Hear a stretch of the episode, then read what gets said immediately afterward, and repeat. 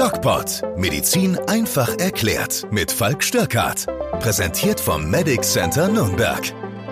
Ja, und wieder haben wir Dienstag. Heute ist der 20. Juli. Und wie jede Woche treffe ich mich mit der Lisa heute wieder, nachdem wir ja letzte Woche Urlaub hatten, beziehungsweise ich Urlaub hatte, im DocPod-Studio hier bei mir in der Praxis. Hallo Lisa, wie geht's dir? Hallo Falk, mir geht's gut. Schön. Ich hatte keinen Urlaub, leider nicht. Der kommt erst, hoffentlich. Ähm, ja, wie geht's dir? Mir geht's super. Ähm, das Schöne ist, ich hatte zwei Wochen Urlaub, mhm. arbeite jetzt zwei Wochen. Und dann hast du wieder eine Woche Urlaub. Zwei. Zwei? Ja. Oh. Genau, also äh, das äh, läuft richtig gut für äh, dich. richtig gut. und ich freue mich schon drauf, aber jetzt freue ich mich erstmal auf unseren alldiensttäglichen Talk und du hast bestimmt wieder eine Menge interessante und sicher auch wichtige Dinge mitgebracht. Natürlich. Also nachdem wir letzte Woche ja ähm, per Telefon telefoniert haben, beziehungsweise unseren Podcast aufgenommen haben. Per Internet, bitte, und, per Internet. Äh, per Internet, genau. Und ähm, da eine Fliege vorbeigeflogen ist, möchte ich mich an der Stelle, mich. an der Stelle nochmal entschuldigen. Ähm, ja, bei uns ist ein kleines Fliegenproblem. Ähm, ja, was jetzt aber ein bisschen besser Ach, geworden ist. Das ist das Thema, was du heute mitgebracht hast? Das ist das Thema, was ich heute mitgebracht habe. Lisas und, ähm, Fliegenproblem. Genau, ähm, das ist ein Problem, was ähm, ja schon st stört, aber gut. Nee, ich habe heute. Wir werden immer interessanter. ich habe heute wieder natürlich das Thema Corona mitgebracht. Ähm, es ist immer noch interessant, die ähm, ja es ist noch nicht vorbei, sieht man ja jetzt hm, wieder. Sieht so aus. Ähm, die Zahlen steigen. Wir haben aktuell eine Inzidenz von 10,9. Letzte Woche war es noch irgendwas mit 6,2 oder sowas. Das hatte ich auch im letzten Podcast noch erzählt. Ähm, und haben mittlerweile 1183 Neuinfektionen an einem Tag. Und das war das letzte Mal so am 21. Mai. Oha. Also es ist ja echt schon eine Weile her, jetzt mittlerweile fast zwei Monate. Das ist jetzt schon wieder eine drastische Wendung. Also wie schnell geht es jetzt, dass wir jetzt wieder auf einem Niveau sind, wo man sagt, okay, das ist echt bedenklich. Ich bin mir nicht sicher, ob das überhaupt nochmal bedenklich wird. Man muss sich überlegen, ähm, wer infiziert sich denn jetzt? Also zum einen haben wir die Delta-Variante, ja, das mhm. ist eine deutlich ansteckendere Variante, die, soweit wir bisher wissen, aber nicht unbedingt gefährlicher oder tödlicher ist zumindest. Mhm. Wir haben die Risikogruppen durchgeimpft, mehr oder weniger. Oder leider sind sie dann eben auch verstorben. Und die so Semi-Risikogruppen, ich sag mal so 40 bis 65, die auch schon schwere Verläufe bekommen können, aber das deutlich weniger häufig glücklicherweise tun. Auch die sind mehr oder weniger durch. Das mhm. bedeutet, diejenigen, die noch nicht geimpft sind, sind sagen wir mal so unter 40-Jährige. Und davon sind aber auch viele geimpft. Ich hatte das vorletzte Woche schon mal erzählt im Podcast. Ich kenne im Grunde genommen überhaupt niemanden, der noch nicht geimpft ist. Deswegen haben wir bei uns in der Praxis auch das Impfen aufgehört. Also wir bieten keine Erstimpfungen mehr an, schlicht weil wir einfach niemanden finden, der noch erst zu impfen ist. Mhm. Wenn es Leute gäbe, würden wir das natürlich anbieten. Mhm. Aber aktuell gibt es da eigentlich kaum noch Bedarf. Mhm. Das ist jetzt bei uns so und natürlich sehen wir das auch ein bisschen mit der Brille der Ärzte, weil selbstverständlich diejenigen, die sich nicht impfen lassen, die Impfgegner sind, die skeptisch gegenüber dieser ganzen Geschichte sind, die sind ja weniger häufig dann auch ähm, bei uns, ähm, mhm. kommen komm hier gar nicht vorbei. Ich habe gerade gelesen, wir haben die 60 Prozent Hürde der Erstimpfungen heute am Dienstag, dem 20. Juli geknackt. Das ist ja schon mal sehr positiv. Und das sind jetzt erstmal die positiven Dinge. Dass die Zahlen ansteigen, ist klar. Großbritannien, da wirst du sicherlich auch noch drauf kommen, hat alles geöffnet. Das bedeutet, bei denen werden die Zahlen auch erwartbar massiv ansteigen. Und auch wir haben diese Allgemeinmaßnahmen mehr oder weniger beendet. Ja, die Maskenpflicht gilt zwar noch, aber es wird sich natürlich irgendwie immer weniger so richtig dran gehalten. Und ähm, ich habe keine Ahnung, wie die Regel aktuell für die Haushalte ist. Vielleicht weißt du's, aber ich glaube, es also ich weiß. Ich glaube, es gibt gar keine es gibt Regel keine mehr oder Regel so. Mehr, nee. Also bis auf die Maske leben wir wieder normal. Mhm. Und jetzt muss man einfach ein bisschen gegenrechnen. Was ist oder was wiegt schwerer? Der Wegfall mehr oder weniger aller sozialen und, und, und um, Public Health Interventionen, also AHA-Regeln und so weiter, hält sich auch keiner mehr dran. Oder äh, das Impftempo. Und da wird sich das Gleichgewicht wieder ein bisschen in Richtung Infektion verschieben. Wir werden aber keine riesige Welle bekommen. Mhm. Und wenn wir eine Welle in Anführungszeichen bekommen, werden wir die im Gesundheitssystem weniger merken. Ich werde die wahrscheinlich hier eher in der Praxis merken, aber ganz grundsätzlich erwarten wir, dass sich die Zahl der Infektionen von der Zahl der Krankenhausbelegungen, also der Bettenbelegungen praktisch entkoppelt, Mhm. weil wir ähm, einfach das Infe oder weil die Infektionen jetzt Jüngere treffen und die nicht so häufig ins Krankenhaus kommen. Das wäre auch alles super. Wäre da nicht Long Covid. Mhm. Weil du gerade gesagt hast, Erstimpfungen werden nicht mehr in deiner Praxis angeboten. Es es ist ja tatsächlich so, dass hier beim Medic Center das wahrscheinlich ein bisschen anders strukturiert wird und wir eine Impfpraxis haben, tatsächlich in Fürth. Ehrlich? Also nicht in Nürnberg, die, ähm, wo die ganzen ähm, Impfungen, die Erstimpfungen jetzt hingestreut werden, weil das einfach äh, für uns besser zu koordinieren ist. Also es äh, tun sich tatsächlich noch welche erst impfen lassen, aber natürlich deutlich weniger, wie du schon gesagt hast, weil viele auch schon geimpft sind. Ähm, wie lange wird das jetzt noch gehen? Also man sagt ja, 95 Prozent ähm, der Leute müssen geimpft sein, dass es tatsächlich diese Herdenimmunisierung gibt, 80%. von dem wir, nee, tatsächlich 95. Also ich kenne die 80 Prozent für die Herdenimmunität. Mhm. Aber es hat sich mittlerweile auch schon ein bisschen geändert. Also man redet immer so von ungefähr 85 bis 95 ungefähr. das wird ja nie erreichbar sein. Genau, das ist es eben. Wie, also am Anfang hat man davon geredet, okay, diese Herdenimmunität muss da sein, damit wir wieder in eine Normalität kommen. Jetzt ist die aber unerreichbar. Das heißt, wie lange geht das jetzt noch? Also müssen wir uns jetzt darauf einstellen, okay, jetzt ist es Herbst, das ist wieder etwas schlimmer, sage ich jetzt mal in Anführungsstrichen, im äh, Frühjahr dann auch noch und dann kommt wieder der Sommer, da ist wieder so wie jetzt und dann kommt wieder der Herbst und Genau, das Coronavirus wird ein saisonales Virus werden. Mm, Und früher oder später wird jedes Immunsystem oder fast jedes Immunsystem Kontakt zum Virus gehabt haben. Ähm, zum einen muss man sagen, wir sind ja nicht allein auf der Welt. Es gibt ja noch den Rest außerhalb Die von Deutschland. Aliens. Äh, ja, genau, außerhalb von Deutschland. ja. Und da ist auch wichtig, dass das Virus auf dieser Ebene bekämpft wird, weil es bringt nichts, wenn wir es in Deutschland mehr oder weniger ausrotten und ähm, das ständig wieder neu eingetragen wird. Also das ist immer nochmal eine wichtige Sache.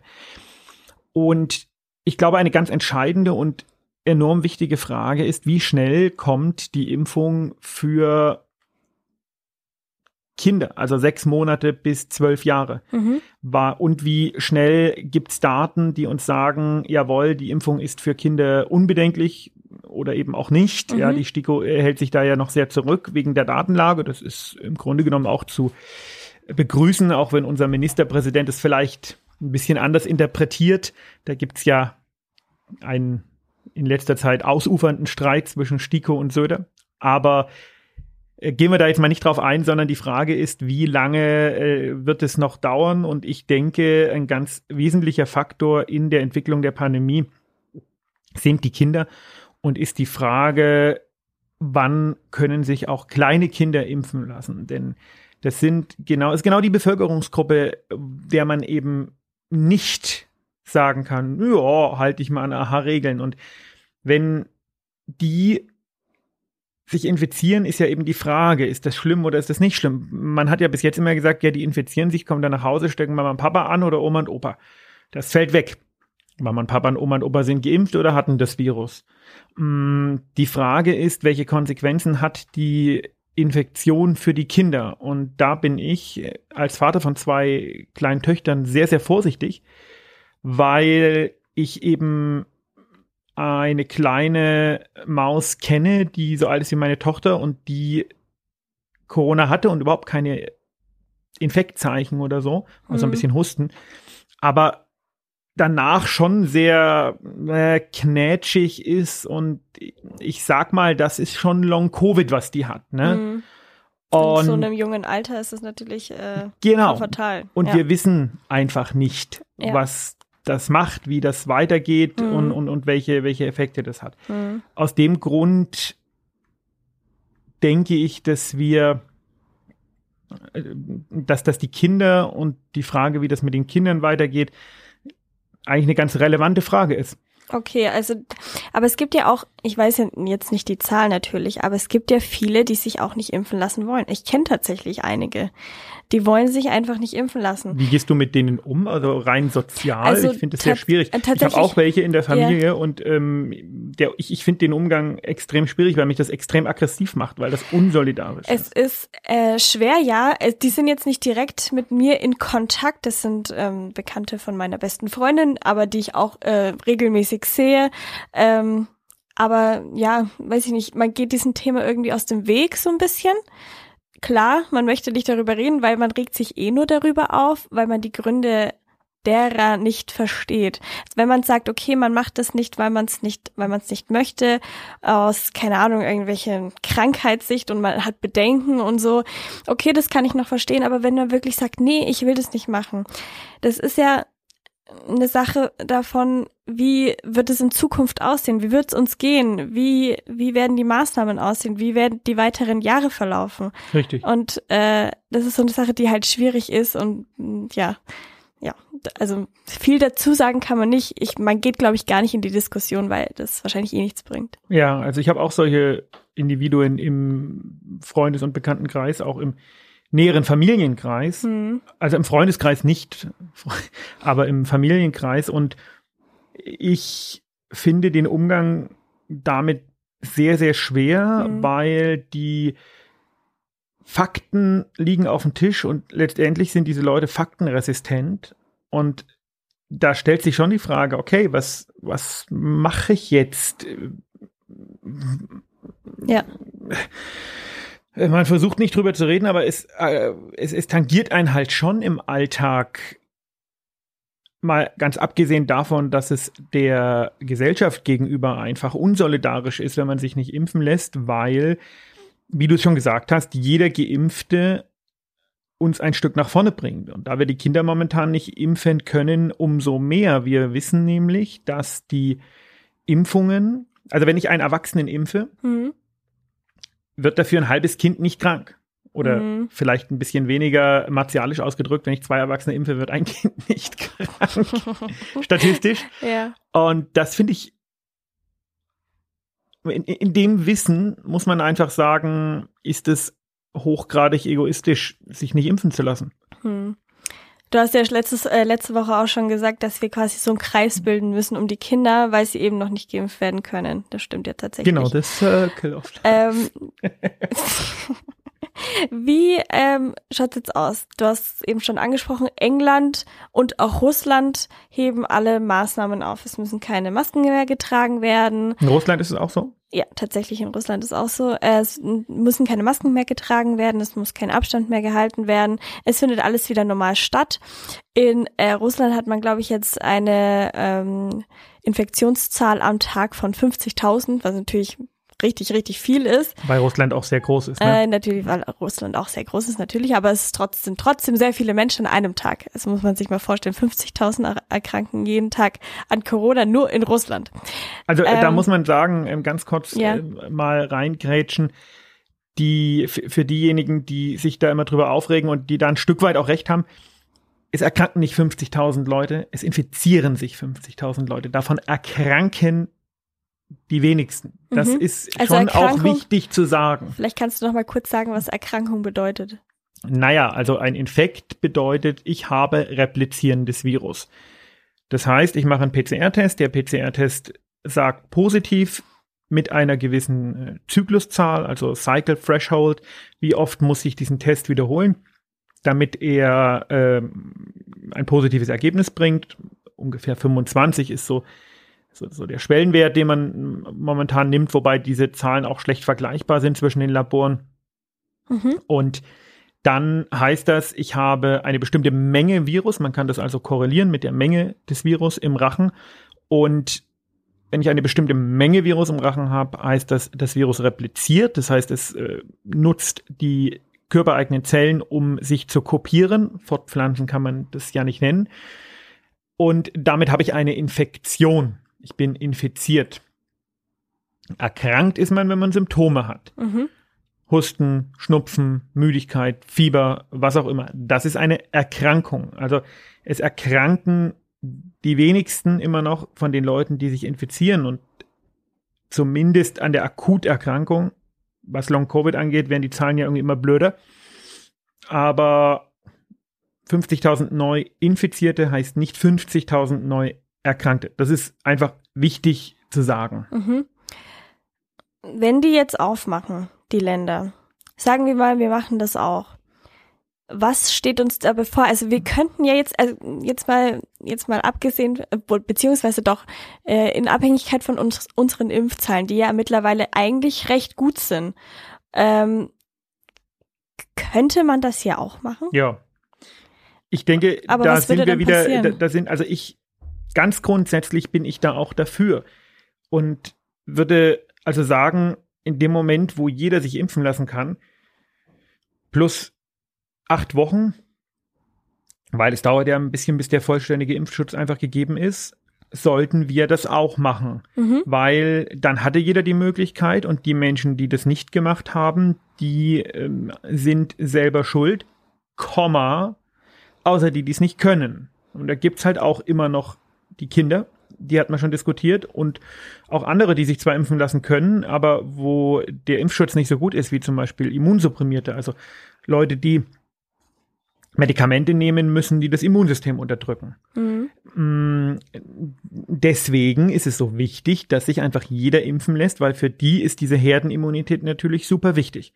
Aber für die, die sich nicht impfen lassen wollen, ja, wenn die dann an Corona erkranken, ist es halt so dann äh, muss man, das ist ja praktisch billigend in Kauf genommen. Das ist wie wenn ich ohne Helm mit dem Motorrad 180 fahre und mich dann wundere, wenn ich ein Kehlhirntrauma bekomme äh, beim Sturz. Ja, das mhm. ist ein in Kauf genommenes Risiko. Mhm. Also insofern würde ich ganz grundsätzlich auch sagen, alles auf. Wenn, wenn jeder sind. das Impfangebot hätte mhm. oder hatte. Mhm. Aber es, ich habe immer noch so ein bisschen Bauchschmerzen wegen dieser Kindergeschichte. Mhm. Weil wir da einfach noch zu wenig wissen, weil wir noch zu wenig über das Long Covid bei Kindern wissen. Und weil wir einfach in dem Moment, wo wir alles aufmachen, und das macht England äh, einfach so, das Thema Kinder im Grunde genommen machen wir daraus ein Feldexperiment. Mhm. Weil es werden sich die Kinder infizieren und zwar bevor die sich impfen lassen können. Und dann schauen wir halt mal, was passiert. Insofern ist es jetzt sicherlich interessant, nach England zu gucken. Wenn man das Thema Kinder nicht hätte, ähm, finde ich es auch aus, ich bin kein Jurist, aber finde ich es auch als aus, aus rechtlicher Sicht gar nicht anders nachvollziehbar. Ja, mhm. wenn man sagt, okay, all diese Dinge, die du angesprochen hast, sind Grundrechtseinschränkungen. Und da mag jetzt die Maske eine kleine sein, über die man sich jetzt irgendwie nicht groß aufregt und die man auch mittlerweile gewöhnt ist, aber es ist eine Grundrechtseinschränkung. Ja. Und die sind halt nur gerechtfertigt, wenn es dafür einen guten Grund gibt. Und in dem Moment, wo sich jeder impfen lassen kann, theoretisch, sind die eben nicht mehr gerechtfertigt. Mhm. Und dann äh, kommt natürlich noch hinzu, und das werden wir jetzt auch, wenn wir relativ zügig Daten aus England bekommen, die Frage, wie lange hält denn die Impfung so? Das stimmt, ja. Ja, die wird jetzt nicht, äh, das wird kein Eins- und Null-Ding sein. Mhm. Also das, äh, die wird schon, wird schon auch ganz gut halten, wenn sie vielleicht nicht mehr den 95-prozentigen Schutz hat, aber es gibt jetzt eine Studie, die sagt, hast du ja vielleicht in meinem Video gesehen, die dritte Impfung macht siebenmal mehr Antikörper. Jetzt ist Antikörper-Titter nicht gleich Korrelat für Immunität, weil das wissen wir einfach noch nicht, was mhm. ein Korrelat für Immunität ist. Aber alles in allem unterm Strich spielt diese Frage auch eine Rolle. Insofern können wir neugierig nach England blicken, die für uns das Experiment machen, auch noch praktischerweise schön auf einer Insel und mal gucken, was passiert. Und dann muss man noch die, muss man noch gucken, inwiefern entkoppelt sich die Inzidenz von der Krankenhausbelegung. Und in drei Monaten sind wir schlauer. Okay, also es ist schon, also jetzt, wie ich das so rausgehört habe, ist es schon ein bisschen unverantwortlich, was sie so machen gegenüber den Kindern, oder? Also wenn, die haben ja, wie du gesagt hast, keinen Schutz. Also es ja. geht, es geht quasi so in die in die Schulen, in die Kindergärten und so weiter über, dass die sich alle gegenseitig anstecken. Wie natürlich auch vorher. Ist ja so gewesen. Also äh, bevor alle geimpft waren, äh, waren ja auch große Ausbrüche in den Schulen. Genau. Die Frage ist tatsächlich, äh, was die Alternative ist. Und irgendjemand muss vorausgehen. Ich bin dankbar, dass es die Engländer sind und nicht wir. Das ist äh, super egoistisch, aber äh, ja, so ist es nur aktuell mal. Hm, wie gesagt, die Frage ist, wo oder, oder welche andere Möglichkeit haben wir? Es gibt ja nur zwei Möglichkeiten. Entweder wir öffnen oder wir machen irgend so ein Zwischending wie wir, wo wir zwar öffnen, aber die Maske noch eine Rolle spielt, aber im Grunde genommen keiner mehr sich so richtig dran hält. Oder wir lassen zu, bis wir einen Impfstoff für Kinder haben. Beide Möglichkeiten gehen mit Risiken einher. Mhm. Ähm, das Leben wird, hat jetzt irgendwie ein Risikoforscher mal gesagt, das Leben wird risikoreicher. Und das Blöde ist, dass sich am Ende das Ganze und das Risiko irgendwie auf dem Rücken unserer Kinder abspielt. Das finde ich jetzt nicht so schön. Am mhm. Anfang hat eigentlich jeder nur auf die Älteren geguckt, aber das Endgame wird im Kindergarten gespielt. Ja. Und das ist äh, ziemlich blöd. Ja. Weil du gesagt hast, auch gerade mit den Impfungen, mit der dritten Impfung, ich habe tatsächlich schon, ähm, weil ich mich ja auch ein bisschen mit dem Thema Reisen beschäftige, weil ich ja gerne im September irgendwo hinreisen möchte, mhm. ähm, habe ich äh, schon tatsächlich gelesen, dass ähm, die Impfung nicht mehr als neun Monate zurückliegen darf, die Corona-Impfung. Also es gibt tatsächlich schon solche Bestimmungen beziehungsweise Klauseln. Wo die, gibt's die? Wer, wer hat die erlassen? Boah, das kann ich dir gerade gar nicht sagen. Also wirklich, ich habe da einfach im Internet geschaut. Es wurde irgendwo niedergeschrieben. Aber tatsächlich wurde neun Monate so als Grenze gesetzt. Die Impfung darf nicht, also die Zweitimpfung, die darf nicht äh, länger als neun Monate zurückliegen. Naja, ich meine, dass alles auf eine Drittimpfung hinausläuft, das ist eigentlich klar. Ich hätte Bauchschmerzen, wenn wir dann eine Viertimpfung oder eine Fünftimpfung, wenn im Grunde genommen diese Regel Bestand haben sollte und man mhm. sagt, okay, dann müssen wir uns im Grunde genommen jedes Jahr impfen. Da hätte ich Bauchschmerzen, weil ich glaube, das macht keiner mit. Nee, ich glaube schon bei der, ähm, beziehungsweise bei der dritten Impfung wird es schon schwierig. Das glaube ich auch. Ähm, wie schaut's, also ich habe auch noch eine Schlagzeile gelesen und zwar geht es um den ähm, Impfstoff von Johnson Johnson, dass man bei einem Kapital, Kapi, ne, Entschuldigung, lach mich nicht aus, wenn ich es falsch ausspreche, Kapillarleck-Syndrom, dass man sich da nicht impfen lassen soll mit diesem Impfstoff. Wieso? Ja. Was ist das überhaupt und was ist das und, und wieso nicht? Naja, da geht es einfach darum, ähm, ich, äh, das ist jetzt eine äh, Erkrankung aus dem rheumatischen Formenkreis, da geht es im Grunde genommen darum, dass äh, die Kapillaren, also die kleinsten Blutgefäße, nicht komplett schließen. Das ist ja durchaus sinnig, dass kleine Blutgefäße Blut nicht rauslassen, ne? Mhm. sonst wären wir voller blauer Flecken. Mhm. Gibt es Erkrankungen der Blutgefäße und es gibt auch Leute, die nicht so ein gutes Bindegewebe haben, die haben halt leichter blaue Flecken. Das ist keine Erkrankung, aber das ist halt so.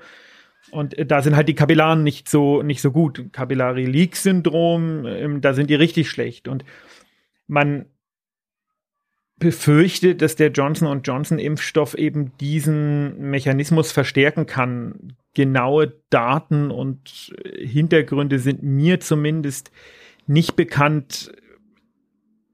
Das ist halt einfach wenn man, wenn man da sieht, okay, es sind zwei Sachen, die sich unter Umständen verstärken, mhm. dann ist es oft klüger zu sagen, na gut, dann schließen wir das lieber aus, als dass man dann am Ende sieben Hirnvenenthrombosen hat und der gesamte Impfstoff vom Markt genommen wird. Mhm. Was grundsätzlich nicht falsch ist, aber natürlich für den Impfstoffhersteller ein Desaster. Mhm. Also das heißt, wenn die Impfstoffhersteller sagen, okay, es gibt ein Risiko in diesem und diesem Krankheitsbild, dann äh, geben die die Empfehlung raus, okay, lieber nicht machen.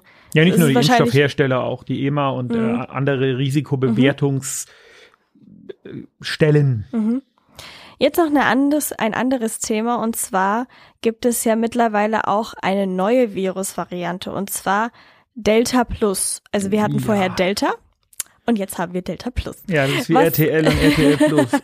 was hat das auf sich? Also man weiß ja, Delta ist ansteckender, nicht unbedingt tödlicher, sondern einfach nur ansteckender. Deswegen äh, die starke Verbreitung jetzt auch mittlerweile in Europa überall angekommen. Was ist Delta Plus. Delta Plus ist einfach eine weitere Mutation von Delta. Früher hat man gesagt B117, mhm. dann war das B117.8 oder so und Delta Plus ist eben ähm, der schnittige Name für eine weitere Mutation, die aber nicht neu ist, die wir schon seit längerem kennen und von der wir nicht wirklich viel wissen. Soweit ich weiß, ist es eine Variant under äh, Observation. Ob es eine Variant of Concern ist, weiß ich gar nicht. Was bedeutet das? Ähm, naja, die WHO äh, stuft diese Mutationen ja ein, ob man sich jetzt Sorgen machen muss oder ob man sie nur äh, beobachtet und, und guckt, äh, erkranken die Leute schlimmer, sind die, die, die, ist die Infektiosität höher und so weiter und so fort. Und dann gibt es eben welche, die werden beobachtet und es gibt welche, über die macht man sich ernsthaft Sorgen und das sind mhm. Variants of Concerns und Variants äh, under, ich glaube, under ist un, under Observation oder hieß, nagel mich jetzt daran nicht fest, wie ja. genau das heißt, aber diese beiden äh, Variantenmöglichkeiten gibt es da eben. Okay. Das war's tatsächlich auch schon mit meinen Fragen. Ich weiß nicht, gibt es noch irgendwas Aktuelles, was ich vergessen habe? Nein, ich denke, die Zeit, in der wir momentan gerade äh, uns befinden, ist eine sehr spannende. Und wir dürfen die Kinder nicht vergessen in der öffentlichen Diskussion. Ich glaube, die kommen da zu kurz. Mm, es wird sich zeigen, wie sich das alles entwickelt. Man darf nicht vergessen, die, es wäre vielleicht noch so ein, so, so, ein Punkt, der gar nicht so unwichtig ist. Mhm. Die Inzidenzen steigen in einer Zeit, wo sich im Grunde genommen kein Mensch mehr testen lässt. Ja, das ist auch nochmal eine, eine statistische Ungenauigkeit. Wer lässt sich heute noch testen? Die wenigsten ehrlicherweise, die Symptome haben, weil es gibt mittlerweile auch wieder die anderen Schnupfenerkrankungen aus dem Hammer Sommer, da ist es sowieso nicht so häufig. Hm. Also lasse ich mich testen, wenn ich mir durch den Test irgendwas Gesellschaftliches erwarte. Wenn man Wie reisen zum Beispiel so. eine Reise, ja. einen Eintritt irgendwo hin. Und wer muss sich dann nicht testen lassen? Geimpfte. Also muss man diese ähm, diese, diese Inzidenz eigentlich fast als Inzidenz unter den Nicht-Geimpften sehen, weil die Geimpften lassen sich ja gar nicht mehr testen. Hm. Und deswegen ist diese, diese Zahl mathematisch, statistisch, aber auch bevölkerungsgesundheitlich aktuell überhaupt nicht mehr aussagekräftig, weil sie einfach nicht mehr den Querschnitt der Bevölkerung abbildet, sondern bildet im Grunde genommen fast nur noch diejenigen ab, die noch gar nicht geimpft sind.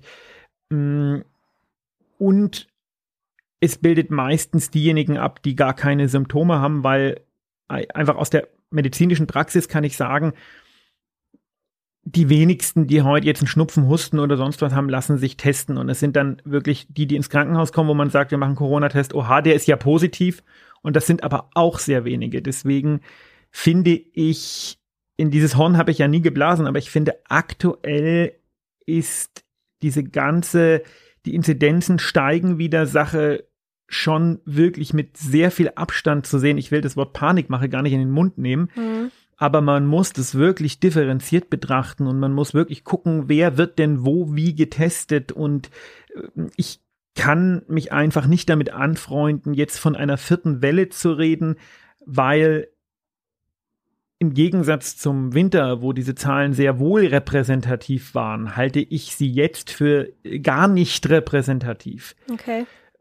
Wirklich, also wenn wir jetzt nächste Woche hier sitzen und sagen, oh mein Gott, wir haben 30 Neuinfizierte pro Woche, pro sieben, also pro sieben Tage, pro 100.000 Einwohner, dann kann das auch sein, weil wir nächste Woche vielleicht 65 oder 70 Prozent Geimpfte haben, jetzt haben wir halt 60 und dann wieder 5% oder 10% dazukommen, die sich gar nicht mehr testen lassen. Ja. Es bleibt immer diese kleine Gruppe. Ja. Und natürlich wird in dieser kleinen Gruppe, das ist ja völlig klar, natürlich wird in dieser kleinen Gruppe die Inzidenz steigen, mhm. weil das entwickelt sich halt in Wellen. Wir nehmen die Maßnahmen weg, es kommt wieder zu Neuinfektionen. Mhm. Aber das ist nicht repräsentativ. Das Spiegelbild der gesamten Bevölkerung. Und das muss man schon sehr wohl sehen und das wird für mich noch zu wenig gesehen. Okay. Und was ist jetzt da die Alternative? Was kann man da machen? Das so kommunizieren, das okay. so kommunizieren und sagen, hör zu, das mit der Inzidenz war vor ein paar Monaten das richtige Maß. Mhm.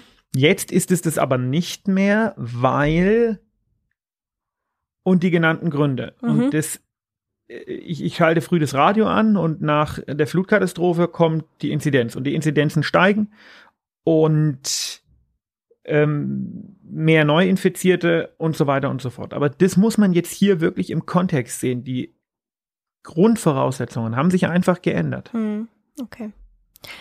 Dann freue ich mich auf nächsten Dienstag mit dir. Ja.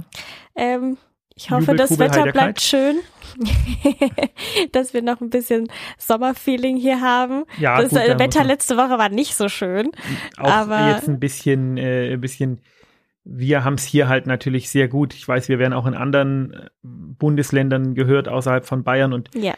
Auch eine gewisse Solidarität zu euch senden. Also mhm. Äh, was ihr da mitgemacht habt, ist sicher ganz furchtbar und darum, weil es mir jetzt gerade einfällt, geht im Übrigen auch das Video vom Donnerstag. Wir machen ja jeden Donnerstag ein Video auf YouTube. Und da rede oder da habe ich mal zusammengefasst, was der Klimawandel eigentlich für gesundheitliche Konsequenzen hat. Mhm. Außerdem haben wir ein neues Instagram-Format. Das ähm, ich habe lange überlegt, wie wir unseren Instagram-Kanal ein bisschen pimpen können, nicht nur irgendwelche Fotos und man liest ja sowieso überall Instagram ist dead und es ist keine Fotoplattform mehr und ähm, wir werden ab wahrscheinlich dieser Woche, vielleicht auch nächste Woche live gehen. Und zwar auf unserem DocPod Instagram-Kanal immer mit einem Experten zu einem bestimmten Thema, was wir eigentlich im Podcast ja schon machen wollten, was aber eigentlich wegen, was aber einfach wegen Corona nicht so richtig funktioniert hat. Mhm. Dieses Mal wird es das Thema Depression sein. Da habe ich mir den Professor Wei angelacht. Es wird eine Live IGTV Session werden. Da kann man, also es ist wie ein Podcast, man kann den einen oben sehen und den anderen unten und kann den dann beim äh, Quatschen zugucken.